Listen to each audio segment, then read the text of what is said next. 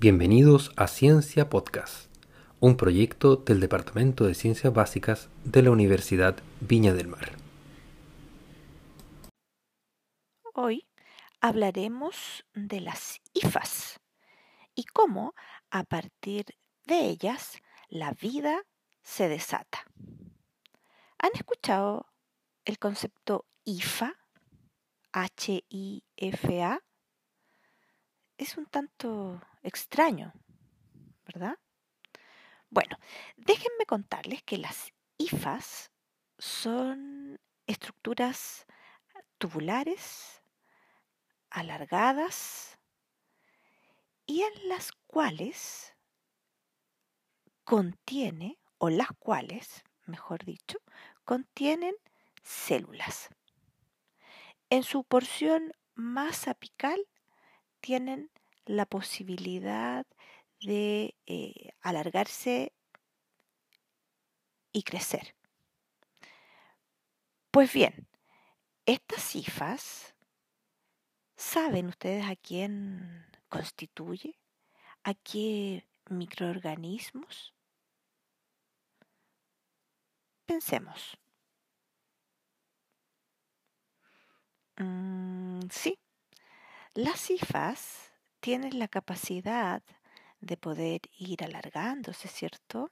Eh, ramificándose así como una rama de un árbol y darle cuerpo y estructura a los famosos e importantes hongos.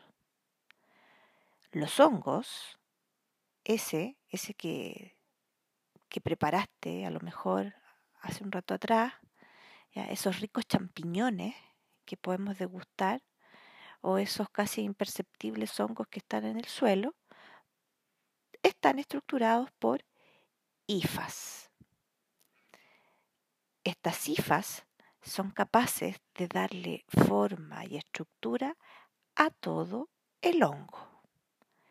Y es más, hay ciertas porciones de las hifas que se especializan para que en esos lugares se produzcan y se almacenen las estructuras que le permitirá al hongo perpetuar su especie.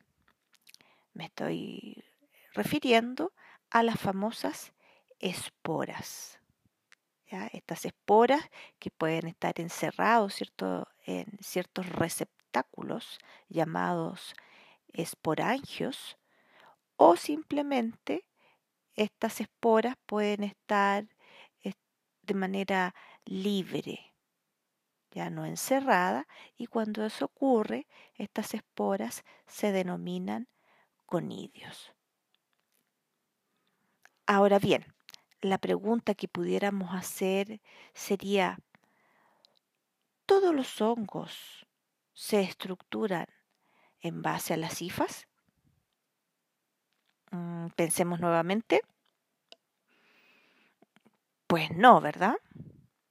Porque hay hongos muy simples, ¿ya? aquellos hongos que llamamos unicelulares, y que no porque sea simple es menos, todo lo contrario. Estos hongos unicelulares tienen una importancia económica, así también como los otros estructurados a partir de las IFAS ellos o ellas son las famosas levaduras, hongos microscópicos unicelulares. Eso significa que están formados por una sola célula y por tanto no forman estas estructuras que llamábamos hifas. Estas levaduras ya estas levaduras, me refiero a esa, a, la que se ocupa para, hacer pan, eh, son organismos unicelulares. Otra levadura importante es eh, cándida, es un género llamado cándida, nombre científico cándida albicans, que es un hongo también unicelular levaduriforme, que es parte de nuestra flora habitual. ¿Ya? Puede vivir en el tracto urinario, ya básicamente, y tiene una función de mantener alerta a nuestro sistema inmunológico. Sin embargo, Candida albicans puede crecer de manera filamentosa. Y eso significa que ese crecimiento se escapa un poco al, al propio de las levaduras y tiende a parecerse a la estructuración que generan las cifas. Entonces estas eh, especies que están dentro de estas levaduras que son hongos unicelulares se parecen un poco de pronto al momento de crecer a las hifas que estructuran a los hongos multicelulares. Con respecto al género Cándida, hay algunas especies del género que causan ¿ya? algunos problemas porque son eh, hongos oportunistas. Eso significa que, que se aprovechan de, eh, eh, de, de, ciertas, ¿cómo decirlo? se aprovechan mm, de la baja inmunitaria en el caso de los animales y se aprovechan también de algunos aspectos eh, poco favorables que tenga la planta. A eso entonces decimos que son hongos oportunistas. En el caso de este género eh, cándida, eh, hay especies que generan importantes infecciones a nivel intrahospitalario y pueden llegar a ser mortales. Ahora bien, decíamos recién que los hongos tienen la capacidad, ¿cierto?, de generar en cierta parte de su estructura a las famosas esporas, ¿ya? que es una especie de semilla que cae, ¿cierto?, y que permite la proliferación y la formación de un nuevo hongo. Ahora, esto, la formación de estas esporas, puede ser tremendamente complejo, porque eh, los hongos multicelulares pueden reproducirse de manera asexual o de manera sexual. Y es más, hay otros que pueden alternar estas dos cosas. ¿Se imaginan ustedes nosotros pudiéramos eh, reproducirnos eh, un día, nos levantamos y, decimos, me quiero reproducir de manera sexual? Y luego, en otro momento, en otro día, usted dice, ah, ahora me quiero reproducir de manera sexual. Qué increíble sería eso. ¿ah? Sería como un guion de, película. Pues bien, eso que parece fantasía en nosotros, es realidad en este tipo de organismos. Ahora, eh, para reproducirse de manera asexual, ¿cierto? Ellas entonces eh, forman en cierta porción de sus hifas a estas estructuras llamadas esporas, ¿ya? que simple, ¿ya? simple también de entender. Sin embargo, cuando ellos quieren reproducirse de manera sexual, bueno, aquí se, genera eh, una, una, mayor complejidad, porque necesitan para que un organismo se reproduzca de manera sexual, va a necesitar de dos estructuras que generen gametos. Y estas estructuras que, que van a, a generar un gameto masculino y otra porción va a generar el gameto femenino, ocurre en el mismo organismo. ¿ya? Hablemos entonces de una especie de hermafroditismo. ¿ya? El sexo macho-hembra está en la misma estructura fúngica. Y por tanto hay toda una variabilidad genética. y esas nuevas esporas, ¿cierto?, que se generan a partir de esta eh, meiosis, genera variabilidad y por tanto los nuevos hongos que pertenecen por supuesto a esa misma especie tienen mejores herramientas para adaptarse a el medio donde van a crecer. Por otra parte, también por culpa o a causa de las cifas, es el tipo de nutrición. Se sabe, ¿cierto?, que los hongos tienen una existencia heterótrofa. Eso significa que deben coger su alimento del medio, no son capaces de producir su propio alimento. Y dentro de, eh, de esta existencia heterótrofa, como yo decía, existen tres posibilidades. Un hongo, una especie de hongo, puede ser saprobionte, y eso significa que este hongo se nutre de materia muerta o en descomposición. Por ejemplo, los ricos y exquisitos champiñones. ¿Ya? Eso que nosotros nos comemos cuando estaban en el vivero, se alimentaban de materia muerta o en descomposición. ¿Ya? En definitiva, nosotros comemos saprobiontes. Por otro lado, existen hongos que son simbiontes. Eso significa ya que, que viven con otro organismo, ya se establece una asociación entre el hongo y otro organismo que puede ser una planta, puede ser eh, un, un bivalvo, el otro día, la otra vez hablábamos de este concepto, de la simbiosis. Eh, entonces hay una asociación que puede o que genera una ventaja para ambos. También esta asociación puede ser eh, comensal, ¿ya? puede ser comensalismo.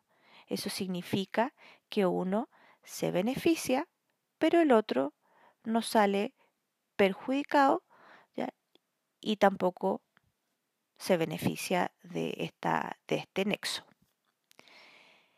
Y por último, la otra posibilidad que tiene un hongo de obtener nutrientes es el parasitismo, ¿cierto? Y para nosotros eh, esto no es bueno, ¿ya? porque el parasitismo significa que los hongos van a vivir en el interior o exterior de un hospedador del que obtiene beneficios, sin hacer ninguna contribución útil a cambio.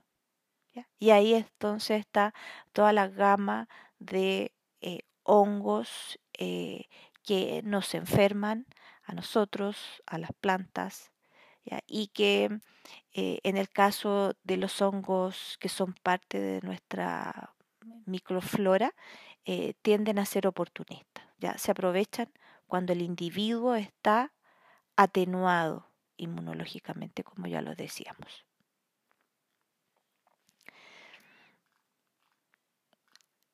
Ahora, conociendo ¿cierto? todas estas características generales de, los hongos, les quiero contar el caso de un hongo que a mí cuando yo lo conocí me llamó mucho la atención, Por, por, lo, por lo exótico, por lo distinto a cualquier hongo. Me refiero a la trufa. La trufa es un tipo de hongo hipogio. ¿Qué significa eso?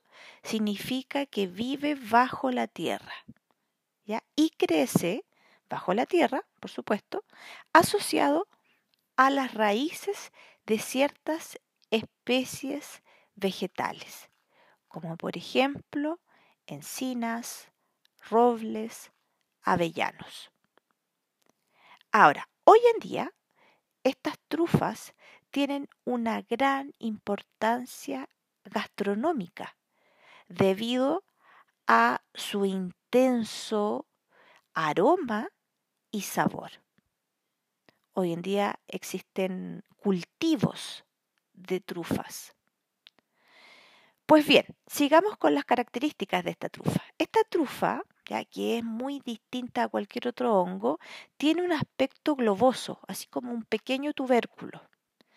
Si tú lo miras por alrededor, tiene irregularidades, que se, que se le denomina eh, verrugas.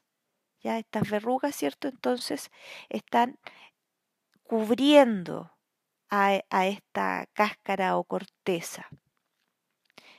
Y si tú partes esta trufa, vas a ver que en el centro tiene una masa, digamos, un tanto blanca, con una consistencia eh, blanda, y es ahí donde guarda las esporas. ¿ya? Entonces este tubérculo está en su parte más íntima, eh, constituida o conformada por las esporas. Ya, como decíamos, eh, estas trufas que crecen bajo tierra establecen una relación simbionte con eh, ciertas especies vegetales. ¿ya? A esta relación eh, simbionte se le denomina desde el punto de vista agronómico micorrizas. Entonces, la trufa es un hongo que genera micorrizas, ya que sus hifas crecen y establecen una relación positiva entre las raíces de la planta y el hongo. ¿ya? La trufa propiamente tal, que es lo comestible, es lo que contiene en definitiva las esporas del hongo. A partir de esta trufa surgen entonces esta masa de hifas y micelio que establecen esta unión con, con la planta. ¿ya? A este tipo, como decía, de relación se le denomina micorrizas, ¿ya? específicamente ectomicorrizas, porque las hifas eh, no, no se introducen a la célula vegetal, sino que se ubica en los espacios intercelulares. Ahora, ¿qué gana la trufa con este tipo de relación? Bueno, lo que gana la trufa es alimento, son hidratos de carbono. Las raíces le proporcionan hidratos de carbono para que éstas puedan crecer. Eh, y por otro, por otro lado, eh, las, las eh, trufas le entregan, ¿cierto? Estas micorrizas, fósforo al vegetal, al árbol, optimiza la captación de agua, mejora la tolerancia frente a situaciones de estrés, como por ejemplo la sequía, mejoran las defensas contra enfermedades y por supuesto le eh, proporciona un mayor y mejor crecimiento a la planta. Y además hay algo curioso.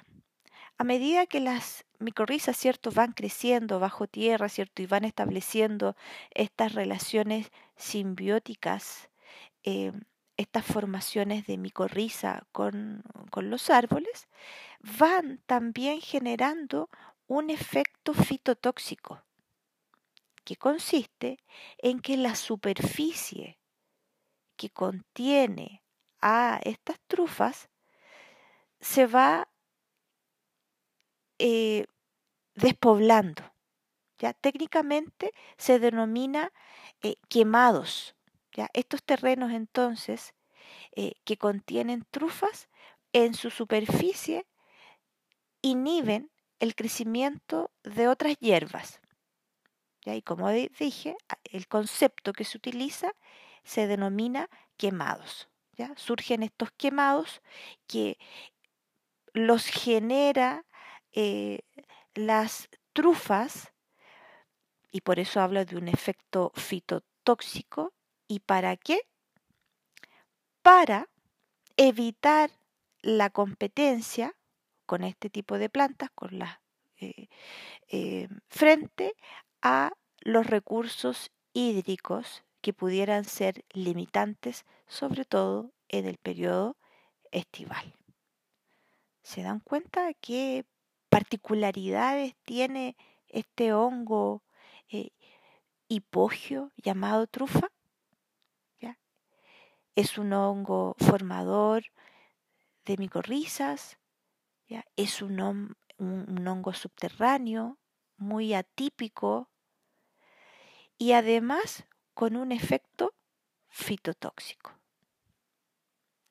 Como ven, todo surge a partir de una IFA. Y así entonces, por una IFA, la vida se desata. Esperamos que esta intervención pedagógica te motive para acercar las ciencias a tu realidad. Recuerda que el trabajo autónomo es fundamental para tu éxito académico.